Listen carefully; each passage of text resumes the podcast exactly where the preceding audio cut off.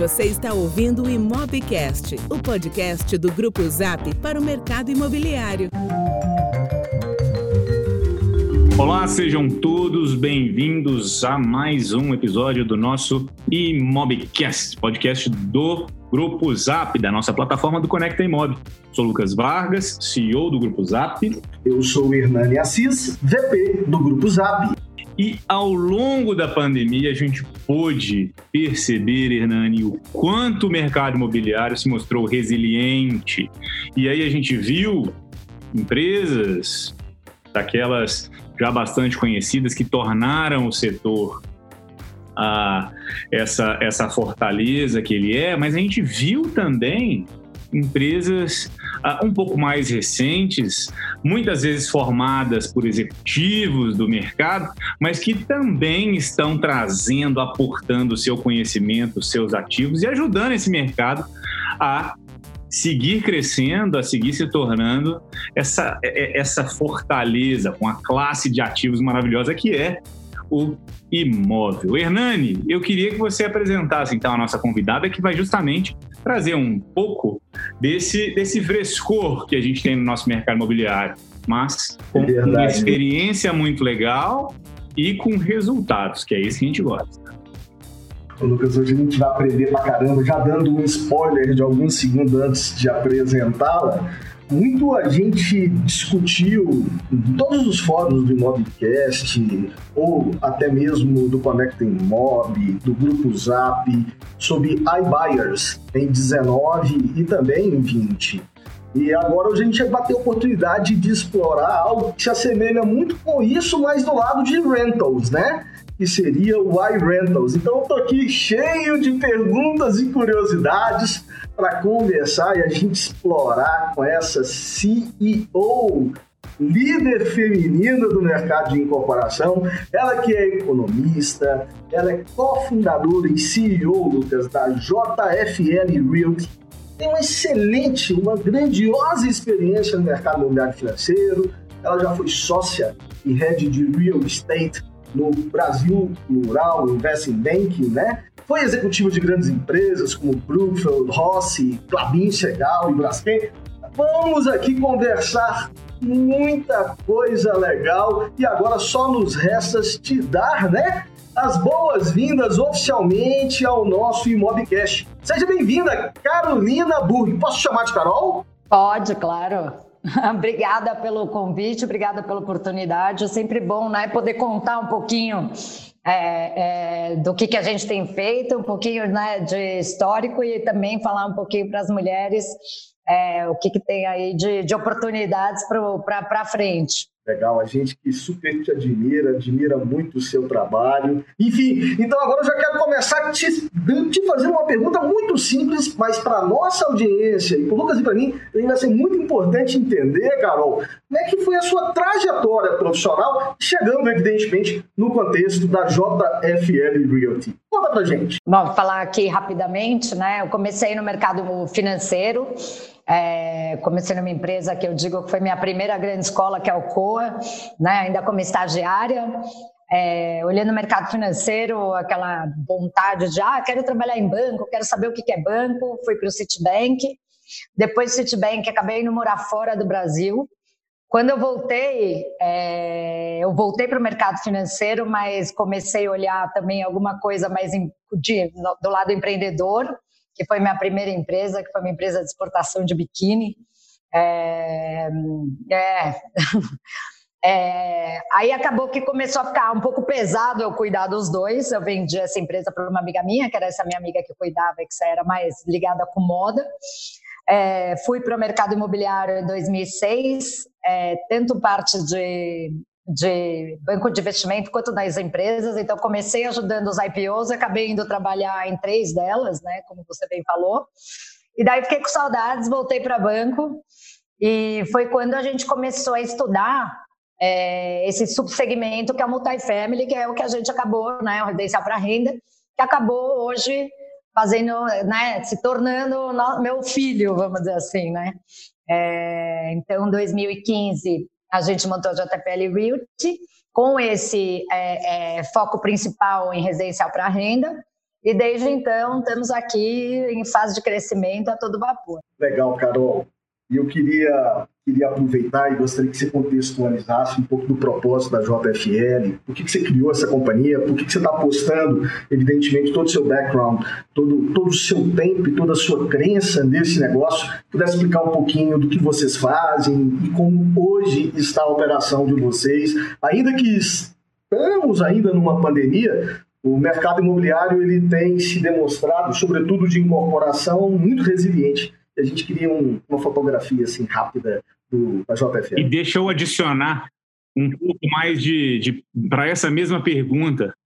Já que você vai falar tudo isso, vamos lembrar o contexto do tempo. Porque, como a Carol comentou, foi 2015. 2015 a gente estava naquele início de recessão. Início, ou talvez. Foi quando caiu a ficha para todo mundo que estávamos em recessão, né? Porque, na verdade, as coisas começaram um pouco antes. E quem faz, como vocês, essa abordagem mais analítica, especialmente quando se fala de renda no mercado imobiliário, é uma abordagem muito analítica. Isso certamente estava muito claro. Eu queria que você desse um pouco desse contexto de timing, quando é que decidiu, ou decidiu antes disso, mas isso piorou, isso acelerou? Como que foi isso neste dentro dessa pergunta? Então, vou, vou acabar respondendo junto. Né? É, como você falou, 2015, a gente começou a estudar isso em 2012, é, olhando é, o lado das incorporadoras, então como até eu estava né, na plural, como ajudar as incorporadoras tendo um comprador único, né? As incorporadoras na época estavam bem alavancadas. É, tinha essa questão de distrato, né? Vocês que acompanham sabem bem o que começou a acontecer no setor. E ah, olhando é, é, mais de perto né, para esse segmento, a gente foi para fora, foi ver o que, que lá já tinha feito. Lá fora, né, Estados Unidos Europa é um setor muito mais desenvolvido do que aqui, né? E ele se desenvolveu nos Estados Unidos no meio de uma crise, né? É, e é, acabamos olhando, falando, pô, acho que aqui tem uma oportunidade, vamos virar a chave e investir, né? Mas como você bem falou, Lucas, a gente começou a investir em 2015, então a gente imaginava que tinha uma oportunidade. 2015 acabou melhorando essa oportunidade, na verdade, por causa dessa recessão.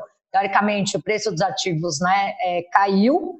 Por outro lado, também deu medo, né? Porque aí sim você estava, né? Parecia agora você comprando ativo no meio da recessão. Então foi, né? Aquela assim, pô, tem uma super oportunidade, mas um pouquinho de medo.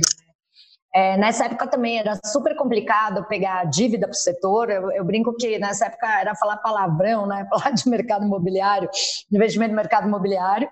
É, e foi quando a gente efetivamente começou a comprar terreno. O que fez com que, dentro do segmento de residencial para renda, a gente definisse qual, qual era o nosso primeiro foco. Então, olhando é, é, risco-retorno, a gente falou, poxa, vamos voltar para a máxima do mercado imobiliário, localização, localização, né? location, location, location, e vamos comprar terrenos bem localizados. E dentro dos terrenos bem localizados, acabou surgindo, então, o que seria o produto para esses terrenos, né? Então, foi onde a gente começou a, a desenhar essa primeira fase de investimentos, que hoje a gente já está né, é, é, com, vamos dizer, a primeira meta batida. Né? A gente falava lá que a gente queria chegar em 800 unidades em desenvolvimento ou desenvolvidas até 2020. E, e hoje a gente tem isso né, em desenvolvimento e em operação. E olhando também um pouquinho para isso, né, e respondendo o que é a JPL Living, a gente é, é, enxergou, primeiro, que é, dentro do segmento lá fora, né, que já é muito grande, já passou por várias fases de aprendizado, era muito é, é, o próprio mercado subsegmento já é mais subsegmentado. Então você tem senior housing, student housing, eu brinco, dog housing, porque assim é, é, é, é segmentado mesmo, né?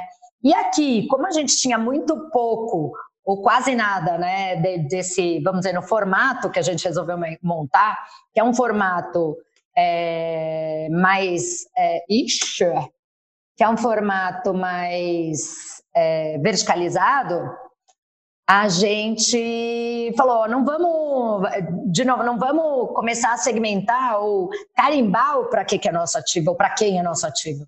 Né? Vamos olhar o tamanho do mercado que a gente tem, o tamanho do problema das pessoas que a gente está resolvendo, né, que é a moradia, e ver o que, qual o melhor produto dessas localizações que a gente pode fazer para atender essa necessidade. Então, o que a gente fala é que o tamanho do nosso mercado são o mercado de apartamentos de um, dois e três dormitórios mobiliados em São Paulo. Né? Aí, concorrência nesta localização ou nas localizações onde a gente está. Né? É, e daí, então, surgiu o JPL Living, olhando que hoje, né, e cada vez mais, as pessoas querem mais comodidade, querem menos peso, né, querem mais usar, mais ter, é, é, é mais ser e não ter, né, é, é, querem um negócio mais fácil, mais simples, one-stop shop, mas não querem deixar a comodidade e o conforto que você tem na sua casa quando você né, é, fala em moradia. Né? Então, o que a gente montou na JFL Living é, que a gente costuma muito dizer que o que a gente vende ou que a gente proporciona é, é experiência e não aluguel de tijolo, né?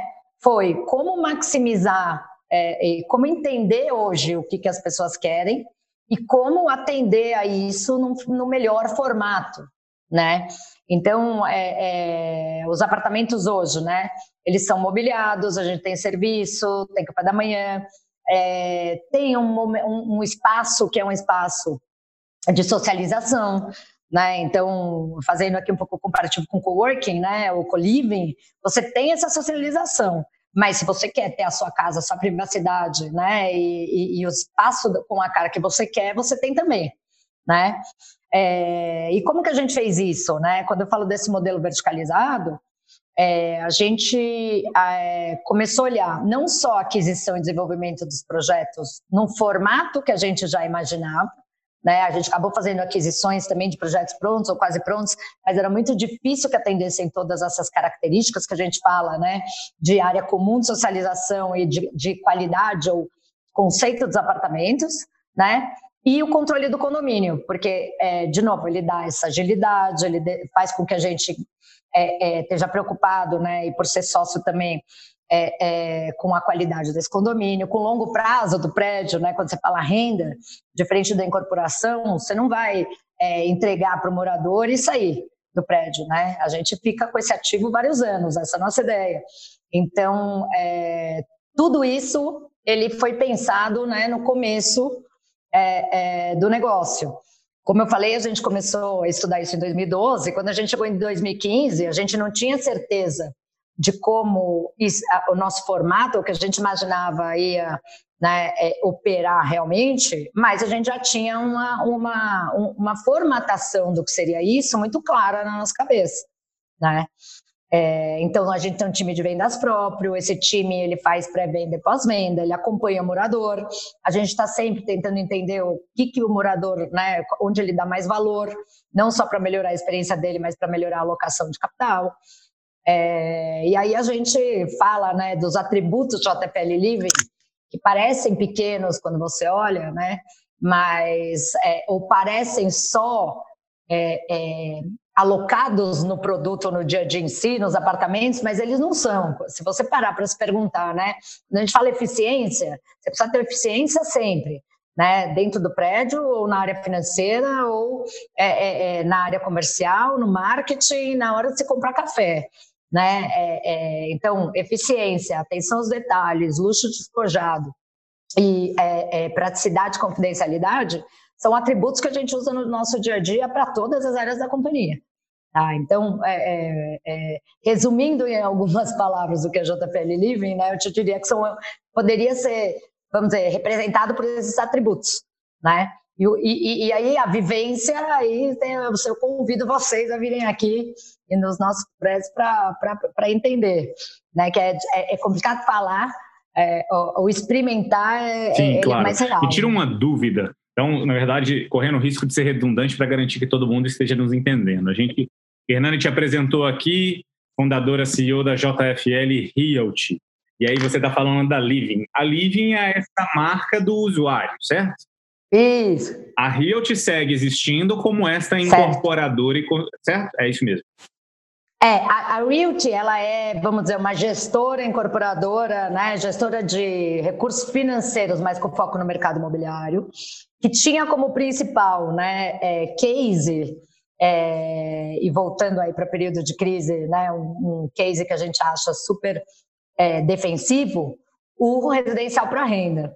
E na hora que você vai para o residencial para renda, todos os ativos são operados numa marca JFL Living abaixo da JFL Realty. Vamos dizer, a JFL Realty é investidora da JFL Living. Entendido, super claro. Eu, eu tenho uma dúvida, mas na verdade eu, eu acho que eu quero é só colocar um pouco mais de contexto nessa fotografia, Lucas. Vamos lá. Então, a, a eu entendi a JFL Living e vocês, como incorporadora, vocês desenvolvem produtos uh, com qual padrão e com qual persona? Explica um pouquinho. Vocês constroem é, é para alugar. Então, vocês têm uh, moradores que são locatários. E aí, entrando mais um detalhe para não fazer uma outra pergunta. É long stay, short stay, é, é temporada, é curto, longo, só para que a gente tenha aí uma fotografia completinha. Não, ótima pergunta. Porque daí, é, ao invés de falar de persona, eu vou te contar já, vou te dar características das pessoas que moram, né? Eu vou falar a diferença entre, né? E aí, qual é a nossa principal característica? Se sentir em casa. Então, quando a gente fala, vou, a próxima pergunta, long stay short stay? Long stay. E o sentir-se em casa faz com que a relação né, desse aluguel, é, é, quando a pessoa está morando, é a casa dela né? É, é, e é o que a gente tenta, né? Quando falar de tamanho de apartamento, né? E o que, que tem que ter nesse apartamento, a gente sempre faz essa relação. O que diferencia um apartamento é, é, casa de um hotel, né? E então você vai ver que nossos apartamentos têm muito armário, é, tem separação entre quarto e sala, normalmente tem lavabo, ou se não coube o lavabo, você não passa pelo meio do quarto para ir num banheiro, se você tem uma visita. É, a própria é, forma que é feito o contrato, a, o condomínio, a nossa aprovação ela é 100% residencial. É, mais um exemplo, normalmente você está num hotel, você não vai lá e tira o quadro da parede e coloca seu quadro. Estou dando um exemplo bem simples, né? Aqui não, é a casa da pessoa. Então, se ela quiser mudar o quadro, não tem problema nenhum. Ela pode gostar daquele quadro. A gente tenta deixar é, o máximo possível, vamos dizer, pronto para que alguém more. Tá? Então, é, toda a parte de eletrodomésticos, enxoval de cama, enxoval de, de, de banho, é, louça, garfo, faca, é, é, e o aconchego da casa, que daí é né, com algumas coisas de produção e, como eu falei, com essas características de tamanho de apartamento, né? Mas é muito interessante olhar que quando as pessoas estão morando, você entra e os apartamentos são diferentes, porque cada um coloca daí sim a sua cara, né? Isso também, como eu falei, é uma coisa que a gente pensa quando a gente vai desenvolver o produto. Né? E como vai ser a, a, vamos dizer, o conceito arquitetônico interno de decoração desse produto, né? É, vai ser mais clean para as pessoas, né? O que, que entra aqui, o que, que não entra? E até como aprendizado, né? A gente foi vendo que quando as pessoas se identificam com alguma coisa que tem lá dentro, pode ser o mesmo apartamento, só que um está decorado de uma forma, outro de outra. Alguém se identificou, a pessoa quer aquele apartamento. Então, aos poucos, o que a gente foi fazendo foi usando um pouco mais e deixando apartamentos com características um pouco mais fortes, tá? É, então, você tem o clean, que, né, que cabe meio que tudo, mas você tem aquele que, poxa, eu me identifiquei com aquilo. O piso não é piso, sei lá, de, de concreto ou clean, não, ele é um piso mais desenhado. Então, foram coisinhas que aos poucos a gente foi aprendendo e que a gente foi enxergando é, e que daí acaba ajudando a gente né, para o desenvolvimento dos próximos artigos. A mesma coisa com é, o que, que as pessoas dão valor, né? Então, é, é, do primeiro investimento, o que, que realmente ali fez sentido para as pessoas, né? E aí isso acontece, a gente vai pegando com esse né, é, é, é relacionamento com as pessoas no dia a dia, com esse pós-venda da nossa equipe. A gente vai entendendo o que está bom, o que, que não está, o que, que pode mudar, o que, que não pode. A gente tem um app, as pessoas podem lá dar ideias, opiniões. Então, é, é, a tecnologia também ajudou bastante nisso, né? Mas, então, ao invés de falar persona, vou te dar algumas informações aqui. Quando a gente fala long stay, é no mínimo um mês, tá? É... Olha que, que interessante, porque quando você pega o interesse das pessoas que moram aqui, tá? Ou que moram com a gente, olha como é, é bem diferente, né? Você tem 7% gostam de viajar, 7% gostam de comer em restaurante, 7% gostam de atividade física, 7% de academia, esse conversam, é, especificamente 6% de corrida, 5% de tênis, 4% de assistir filme, 4% de yoga, 4% de meditar, 4% de festas de jantar, 2% de ir ao cinema, 2% de mergulhar, escutar música, trilhas, escalada, dançar, aprender outros idiomas, ciclismo. E aí olha, olha a diferença dos interesses das pessoas que moram no prédio. Aí você fala, é, tem uma persona? É complicado você ter uma persona. Você pode criar aqui algumas, né? E o que a gente faz, eu só te dei alguns exemplos, e aí você vai ver que por idade tem também, tem de 30 anos até quase 70 né? E casado, solteiro, com filho, sem filho. Eu acho que isso é um pouco também, de novo, né, da característica do ativo. Aqui é, no Verhouse, a gente imaginava que ia ter muito mais, é, ou muito menos crianças do que tem, né? Porque o prédio não está, é, é, é, ele não foi formatado, sei lá, com parquinho e etc. E é cheio de criança, né? Então, quando eu falo que a gente não quis ir lá e carimbar e falar tem uma persona é, é, é, na real, a gente viu que não tem uma persona, talvez tenham cinco, né? É, é, mas o que eu posso te dizer é que é, é prioritariamente ou majoritariamente no um, um público masculino, tá? Então é 70% masculino, 30% feminino. Apesar de que quando você olha a característica das pessoas que procuram os apartamentos, ela vira, é 70% feminino e 30% masculino. Ou seja, o contrato é masculino, mas não sei quem que escolheu, entendeu? É, e a faixa etária, normalmente, assim, né, se eu posso pegar a mediana lá, a gente está falando de 30 a, a 45 anos. Tá na maioria, mas tem para baixo, tem para cima. Então, é, é super interessante enxergar isso, né? É, e ver como essas pessoas convivem no mesmo ambiente. Né? Porque falam, ah, mas você tem apartamento de 250 metros, de 40 no mesmo prédio? Sim. Porque quem diz que o cara de, que mora no apartamento de 250 metros não quer voltar a se sentir jovem com o pessoal de 20, entende? Né? E aí, quando a gente é, é, começa a ter esses dados de interesses, idades, a gente usa isso para incentivar até a socialização no prédio. Então a gente pega esses interesses e tenta criar é, eventos ou né, é, coisas no prédio, ou alocar, de novo, como eu falei, o recurso, baseado nesses pequenos ou né, grandes interesses. E essas pessoas começam a fazer turmas, então começam a fazer comunidades, mini comunidades né, no prédio, e é interessante ver porque essas pessoas elas saem juntas, elas, né, vizinho, um vai na casa do outro. Então, como eu falo, né, que é casa, é, diferente, o hotel, é, ele tem muito giro. Você não cria essa relação, né? Quando você fala long stay, essa relação de longo prazo, ela é, ela, ela é, é frequente, né? Agora, tem gente que não gosta de ver ninguém, também não precisa ver ninguém, entendeu? Tem lá a casa dela. Mas acho interessante quando fala persona, isso é uma coisa que, né, muita gente pergunta, e a gente mesmo perguntava, poxa, mas quem será o público? Como que a gente vai atingir esse público? Quando a gente resolveu ampliar falar, olha, tem um apartamento de um, dois, três dormitórios localizado aqui, peraí, deixa eu ver quem vem, né? Ao invés de eu dizer para que é, né? Então é um pouquinho disso. Mas tem aqui, é interessante enxergar isso, porque aos poucos a gente vai criando algumas pessoas, né? Vou dar um exemplo, a gente tem um prédio que tem quadra de tênis, né? Eu falei aqui do interesse tênis, e as pessoas vão e alugam lá porque tem a quadra de tênis, porque daí vai ter mais gente para jogar. E como vai ter mais gente para jogar, você não precisa ir ficar arrumando gente para jogar. E tem gente boa que joga. Então isso acaba mesmo, né? É, é, quando eu digo experiência, trazendo as pessoas para dentro. Legal. Eu queria tratar de um aspecto que você falou e que talvez tenha passado rápido assim, desapercebido, mas que ficou matando na minha cabeça, eu quero aproveitar para perguntar, que é, você comentou sobre o equipe de vendas própria né?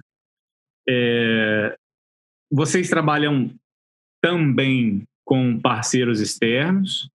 E pergunta adicional, é, para a equipe de vendas própria, especialmente neste início que vocês estão, uh, que é um desafio de qualquer incorporadora que está no seu início antes de crescer o seu portfólio, como vocês lidam com a falta de um portfólio muito grande para atender um cliente que muitas vezes quer ver vários produtos diferentes? A conversão não fica comprometida desses leads em transação? Então, eu acho, eu acho o contrário, mas eu concordo com você, né? É, e aí que a equipe de vendas própria ela é importante porque ela vende o peixe daqui, né? É, normalmente, quando você tem um corretor, ele, o negócio do corretor é fechar negócio. Então, ele vai ganhar se fechar negócio. Ele não, tá, ele não é dono de nenhum dos lados, né? É, é, aqui não. Né? A equipe de vendas trabalha ou para o investidor, ou para o morador, ou né, é, é, para a JFL Living, pensando que ela trabalha na JFL Living. E eu acho que isso muda um pouco, e eu já vou te responder a, a outra questão que é de, dos parceiros, né? porque a forma como a gente é, desenhou a remuneração dessa equipe é diferente. Tá? Então, essa equipe não ganha por corretagem. Essa equipe ganha por meta corporativa. Ela é uma equipe que está aqui no longo prazo. Né? E aí, é, essa questão de eu não fechei negócio, ela vai por água abaixo. Por quê? Porque é, isso a gente pensou muito, tá? E, e faz uma bela diferença. Porque é, a remuneração fixa é diferente do que tem um corretor, né? E não estou falando, né? Assim, quando eu falo corretor, corretor imobiliário, eu não tô, eu só estou mostrando a diferença, né? Para não achar que estou falando mal do corretor, pelo amor de Deus. É porque a gente usa a parceria assim, tá? Mas é, é, é, as metas corporativas elas são muito bem, isso aí depois você puder tirar, as metas corporativas são muito bem definidas. Então a, a meta é receita, receita num custo X, é, com uma margem, né? Então tem um preço mínimo lá tem um X de receita, que se põe dentro de um preço, acima de um preço, tem um plus de, de, de, de bônus, que se põe num prazo X, tem mais um plus de bônus, que se, consequentemente, diminui o que a gente chama de vacância friccional, tem mais um plus de bônus. Então, ela está totalmente alinhada às metas da companhia, tá? É, então, de um lado, ela tem um salário fixo, acho que um pouquinho diferente do corretor, né? Ela também não faz só venda, ela faz pós-venda, né? Então, é alguém que está no relacionamento com o cliente do dia a dia. É, e tem o bônus, que é um plus da companhia, ela tem que ser parte da companhia, então participa de reunião, né? A, a, diretoria comercial participa de reunião de estratégia, da parte de marketing, onde que vai alocar marketing, onde que não vai, e aí sim vem as parcerias, né? E essas parcerias são super importantes para a gente. Mas o que, que a gente faz normalmente? Como a pessoa que mais conhece o prédio, mais conhece os ativos, né, é o nosso time, a gente fecha parcerias financeiras e alguém identificou um cliente, trouxe para a gente, vai indicar, já está definido o que, que vai ser, né, como vai ser remunerado e a experiência passa a ser inteira JPL Living. Então, passa para o nosso time, porque o nosso time não é um concorrente, ele é um facilitador, entendeu? Isso faz com que não, não tenha essa competição, né?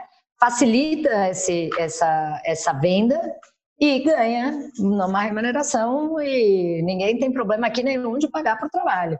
Né? Então, é super importante, a gente tem parceria sim, é, é, o que a gente faz é, é, é otimizar ou até, né, às vezes, é, é, é, é e a gente ajuda, traz os parceiros para dentro, etc., faz com que esse relacionamento ele seja ganha-ganha, tá? Legal. Então, é, é, considera que a nossa equipe de vendas ela não vai competir, tá? Ela vai ajudar. O, o Carol, eu tenho uma curiosidade, eu queria aproveitar o contexto aí de, de estratégia de vendas de vocês e mudar um pouquinho arrastar para entender um pouco desse mercado de property management, de, de iRentals e, e afins. E, foi legal que você fez um comentário lá do location, location, location. Alguns anos atrás, conversando com o Lucas, o Lucas me deu o dever de casa de fazer um curso de Real Estate Fundamentals lá em Harvard. e o, e o professor fez o seguinte comentário: esqueça o location, location. Gostei. O, o, cara é Marshall, o, foi meu professor. Esqueça o location, location, porque real estate é, é sobre time, time, time. Bem, não estou aqui para dizer se está certo ou errado, mas trazendo para o momento que a gente vive hoje, e talvez tentando entender um pouco da visão anterior e agora é a visão atual de vocês, nós tínhamos lá no passado uma taxa de juros, uma Selic de 14. Hoje a gente tem uma Selic de, de 2. Nós tínhamos, evidentemente, um crédito imobiliário que tinha funding, mas as taxas ainda eram muito altas. Hoje as pessoas estão correndo às compras, ou, ou, houve uma retomada muito forte na aquisição né, do, do residential side, uh, porque a gente consegue taxas de juros de crédito imobiliário aí de, de 6,99, até um pouco menos em alguns outros bancos. E aí começou a se questionar muito sobre aluguel versus aquisição, mas aí olhando para o seu negócio lá, que o, o, no dever de casa que o Lucas me deu para eu estudar, eu fico pensando no cap rate e no rental yield e na vacância. O que, que aconteceu com esses três indicadores nesse momento onde mudou o comportamento uh, macroeconômico? Uh, não quero aqui uh, fazer alusão à pandemia, a nada uh, em relação ao contexto, digamos, da saúde, mas olhando o espectro econômico mesmo. Vai mudar sua estratégia? A estratégia ela, ela se mantém nesse contexto novo econômico? Conta um pouquinho para gente. Não, ela se mantém, mas eu, eu, concordo com você, né? E aí eu acho que tem várias, é, né? A visão do investidor, a visão do morador, a visão de quem usa, a visão né, de varejo, a visão de quem vai investir em alguma coisa mais estruturada, né? Mas o que, que acontece? Quando eu falei, né, que eu acho que esse é um mercado defensivo, é... eu falei porque hoje em dia, e, e para você comprar um apartamento, né? De novo, como negócio, como business, e você tá lá esperando um rental yield é uma coisa. Quando você tá, e eu acho que hoje em dia as pessoas cada vez mais mudam de casa, querem estar mais soltas, querem ter menos peso, né? É, você compra apartamento, tem que pagar ITBI, tem que registrar no cartório. Isso você comprar da incorporadora ainda é meio fácil. Você comprar do outro, sempre tem daí, meu, é, pode ter uma dívida ou de quem foi esse morador antes de ser, esse apartamento, antes de ser de quem eu estou comprando. E aí é, né, é, é mais complicado até. Acho que isso vai mudar aos poucos também com a tecnologia, mas ele te tem um custo, né? É, é, é, e aí você vai lá e mobília o apartamento para você morar, tem mais um custo. E se você vai ficar lá pouco tempo, você sai e fala, ok, o que, que eu faço com isso? Você acaba ficando preso, né? Porque você fala, ah, não, não vou mudar, vou ter que pagar tudo de novo, vou ter que fazer tudo de novo. Então, assim, eu acho que tem morador, tem, tem mercado para todo mundo no sentido de demanda, tá? Eu acho que essa, essa facilidade e, e, eu acho que muitas vezes esse mercado de aluguel ele era mais complicado, ele era mais, o pessoal era mais averso, tá? às vezes a esse mercado, porque ele era um mercado muito pulverizado. Então, é, você não tinha é, é, nada assim, né? Era difícil você achar um apartamento. Aí você está lidando com um proprietário que você não sabe quem é. O proprietário está lidando com você que não sabe quem é, muitas vezes, né? E às vezes um proprietário é legal, outro é chato. Às vezes você pegou o proprietário num dia ruim, sei lá, explodiu a caixa d'água do apartamento, você ligou o proprietário, ah, você que mora aí, a culpa é sua. Então ele era muito informal, eu acho tá? É, é, mas é um mercado gigantesco, a gente não está inventando a roda, né? Então eu não acho que, que um, uma coisa vai inviabilizar a outra, eu acho que tem mercado para os dois, tá? Isso não mudou nossa estratégia. É, o que pode acontecer é a gente ter mais concorrência, né, na compra de terreno, tá? Isso falando do nosso lado, né? Mas eu acho que para o usuário na verdade, não mudou. E aí, olhando até no momento, usando um pouco da crise, né? É, a gente estava numa crise de mobilidade, não era não, macroeconomicamente, é o que você falou, taxa de juros melhorou, etc., mas você não tinha mobilidade, né? Quando a gente fala de casa e, e, e moradia das pessoas, os nossos contratos de longo prazo, eles estavam ficaram estáveis, não, não aconteceu nada com eles, né? Os contratos mais que a gente chama né, de curto prazo, que tem mais giro, que normalmente são empresas que trazem as pessoas né, para São Paulo, não é o, o, morador final que alugou, esse mercado ficou complicado porque, de novo, não tinha mobilidade. A pessoa precisava, vamos dizer, o, o americano precisava decidir se ele ia passar a quarentena no Brasil ou nos Estados Unidos. né?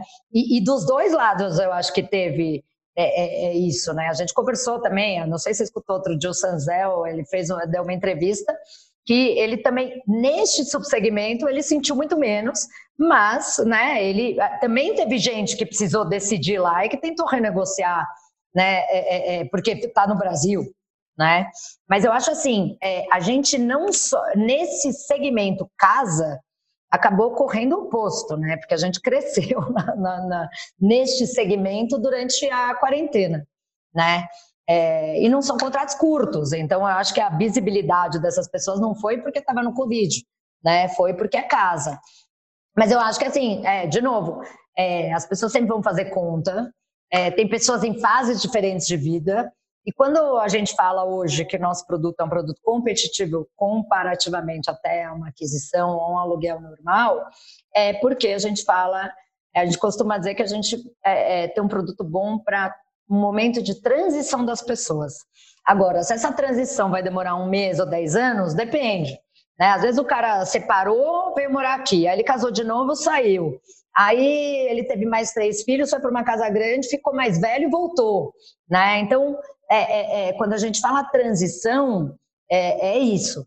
Né? A gente hoje tem gente que, né, é, é, que se você pegar desde que morou, já deu upgrade, já colocou outro contrato de 30 meses, já vai ficar aqui mais três anos, mas normalmente as pessoas não estão pensando aqui para 20 anos, né?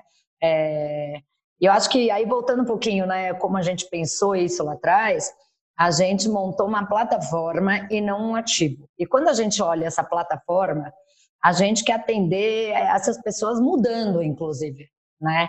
Então, hoje eu quero morar na Faria Lima, amanhã a empresa está perto da Berrine, pô, quero para Berrine.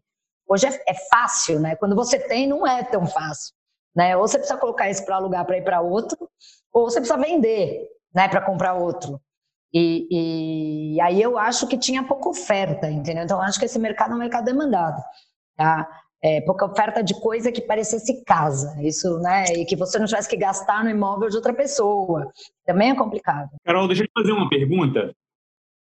Ah, em linha com esse seu objetivo de ter essa plataforma que atenda o usuário ao longo da vida, e os ciclos podem ser, os ciclos de mudança podem ser mais longos ou mais curtos. E aí, olhando exemplos que acontecem, que acabam nos inspirando, fora do mundo, fora, fora do Brasil, ou mesmo alguns já internamente, tem essa questão de plataforma que acaba se tornando mais aberta.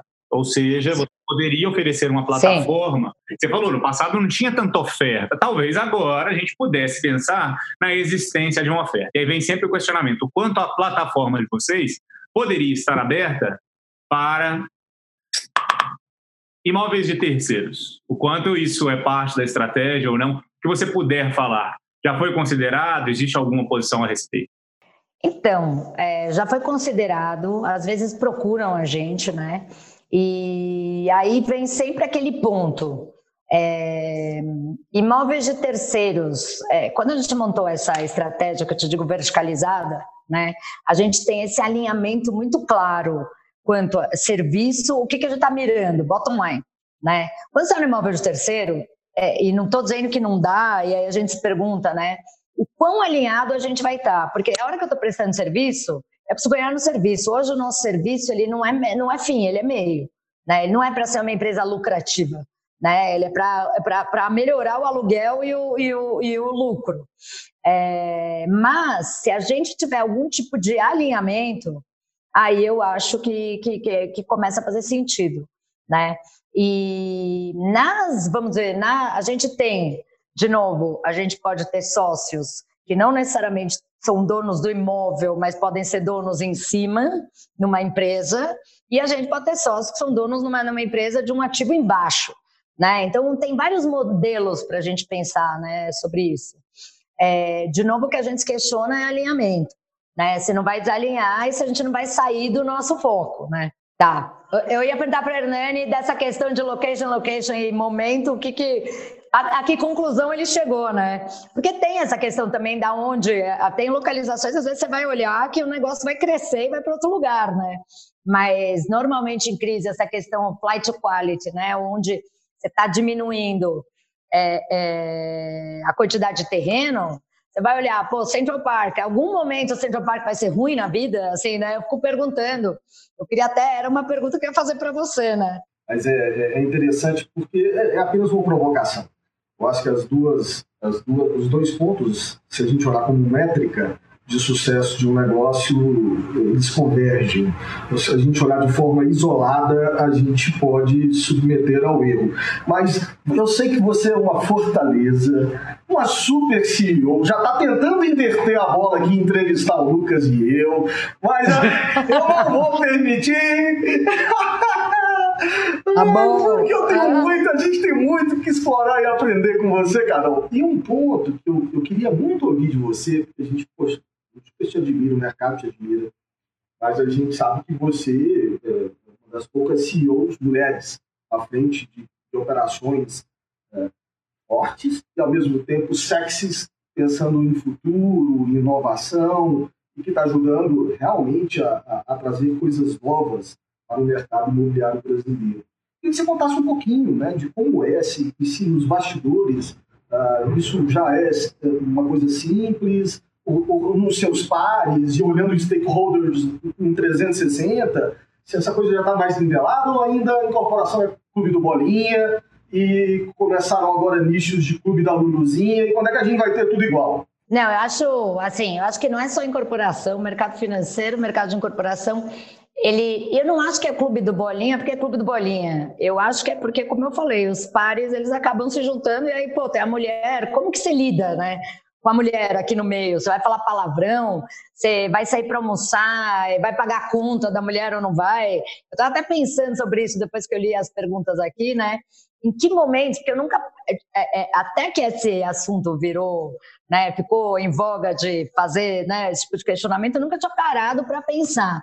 Né? É, é, é, quantas diferenças ou quantas formas né, é, é, eu tive que pensar como né, me, me enfiar lá ou né, tirar essa distinção, ou a próprios homens essa distinção, né, para você conseguir conviver no Clube do Bolinha, é, é, mas não porque o Clube do Bolinha é fechado, é porque, de novo, ele foi formado mais por homens, na minha opinião, e aí é, começa, né? Você vai falar de mulher, mas mulher, eu gosto de falar de mulher, mulher está falando de bolsa, sei lá, né? Estou aqui cria... pegando as máximas para não ser aqui machista ou feminista, né?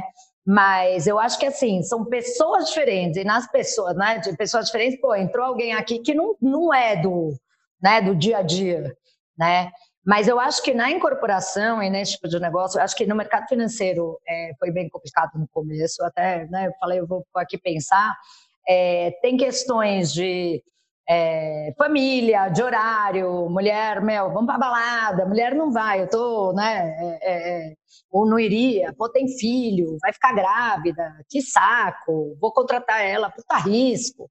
Eu tô, né, falando um pouquinho de coisas que eu parei para pensar hoje, né? E que até é, é, como CEO da empresa, eu tenho que pensar a hora que você vai fazer uma contratação, né? E eu falo, poxa, olha aí, devem ter pensado nisso, entendeu?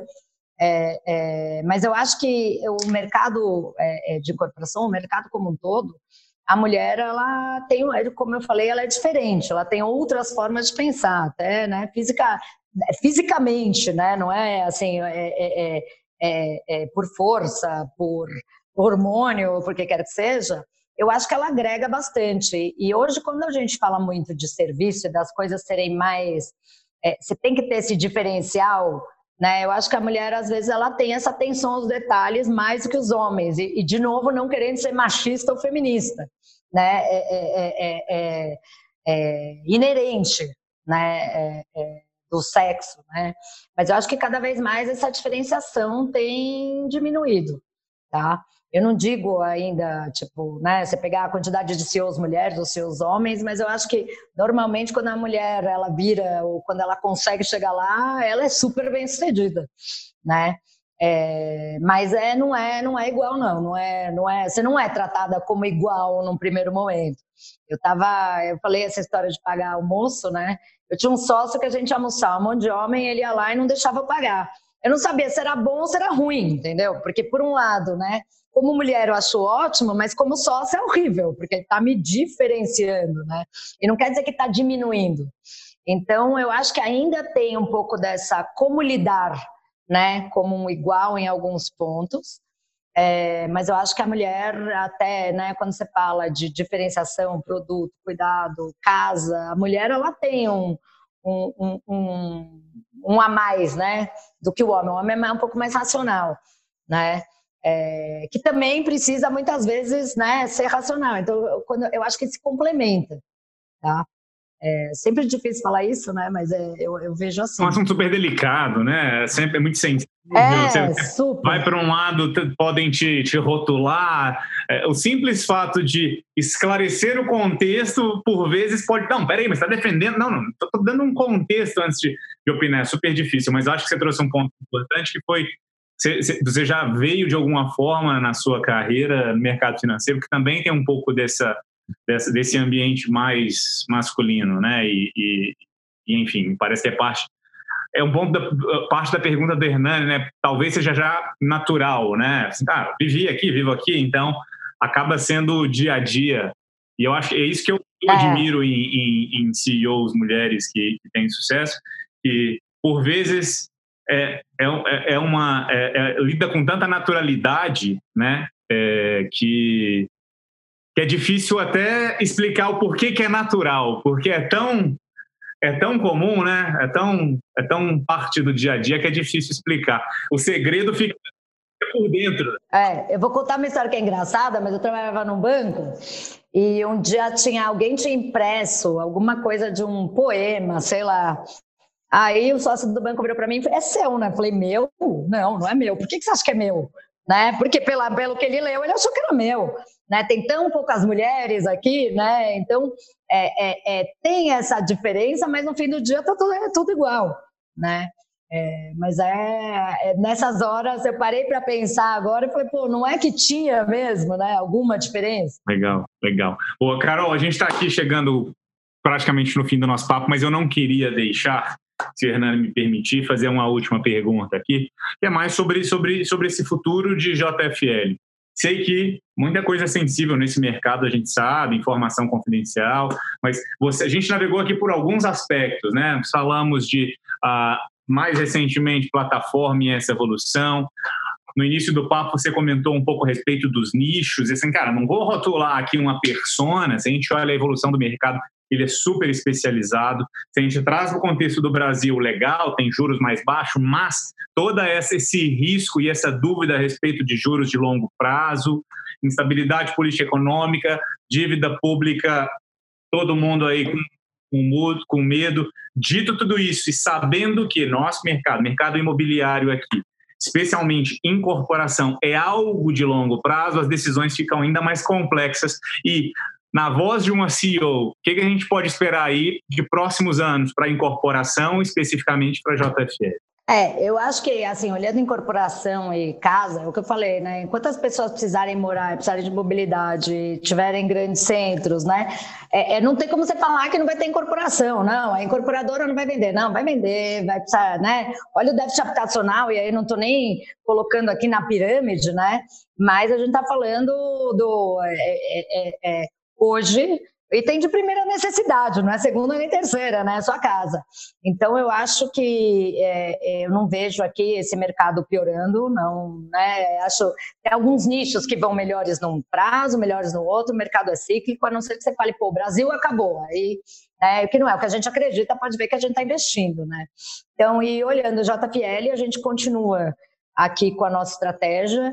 A gente continua achando que tem muita demanda, a gente continua achando renda, demanda para tudo, é, e a gente não, é, é, como eu falei dessa questão né, de carimbo, a gente não quer ficar é, é, só também num subsegmento, tá? Esse foi o primeiro subsegmento, não quer dizer que a gente não vai fazer apartamentos maiores para família, né, para grandes famílias, não quer dizer que a gente não vai ir para lugares não tão óbvios em location, né? Acho que a gente até já está né, é, é, é, indo agora, mas a gente está aqui para crescer. tá? nesse, nesse mercado. Carol, tenho certeza absoluta que os próximos anos de maior crescimento surgirão mais desafios, mas a tranquilidade que JFL vai ter esse papel legal no nosso mercado de transformação, como já tem trazido inovação, mudança uh, e resultado, a verdade é que a gente nunca recebe um piano que a gente não consiga carregar. Então, tenho certeza que a JFL está em boas mãos para vocês seguirem pavimentando com muito sucesso essa indústria e, os, e as mudanças que a gente precisa ver para melhor nesse mercado.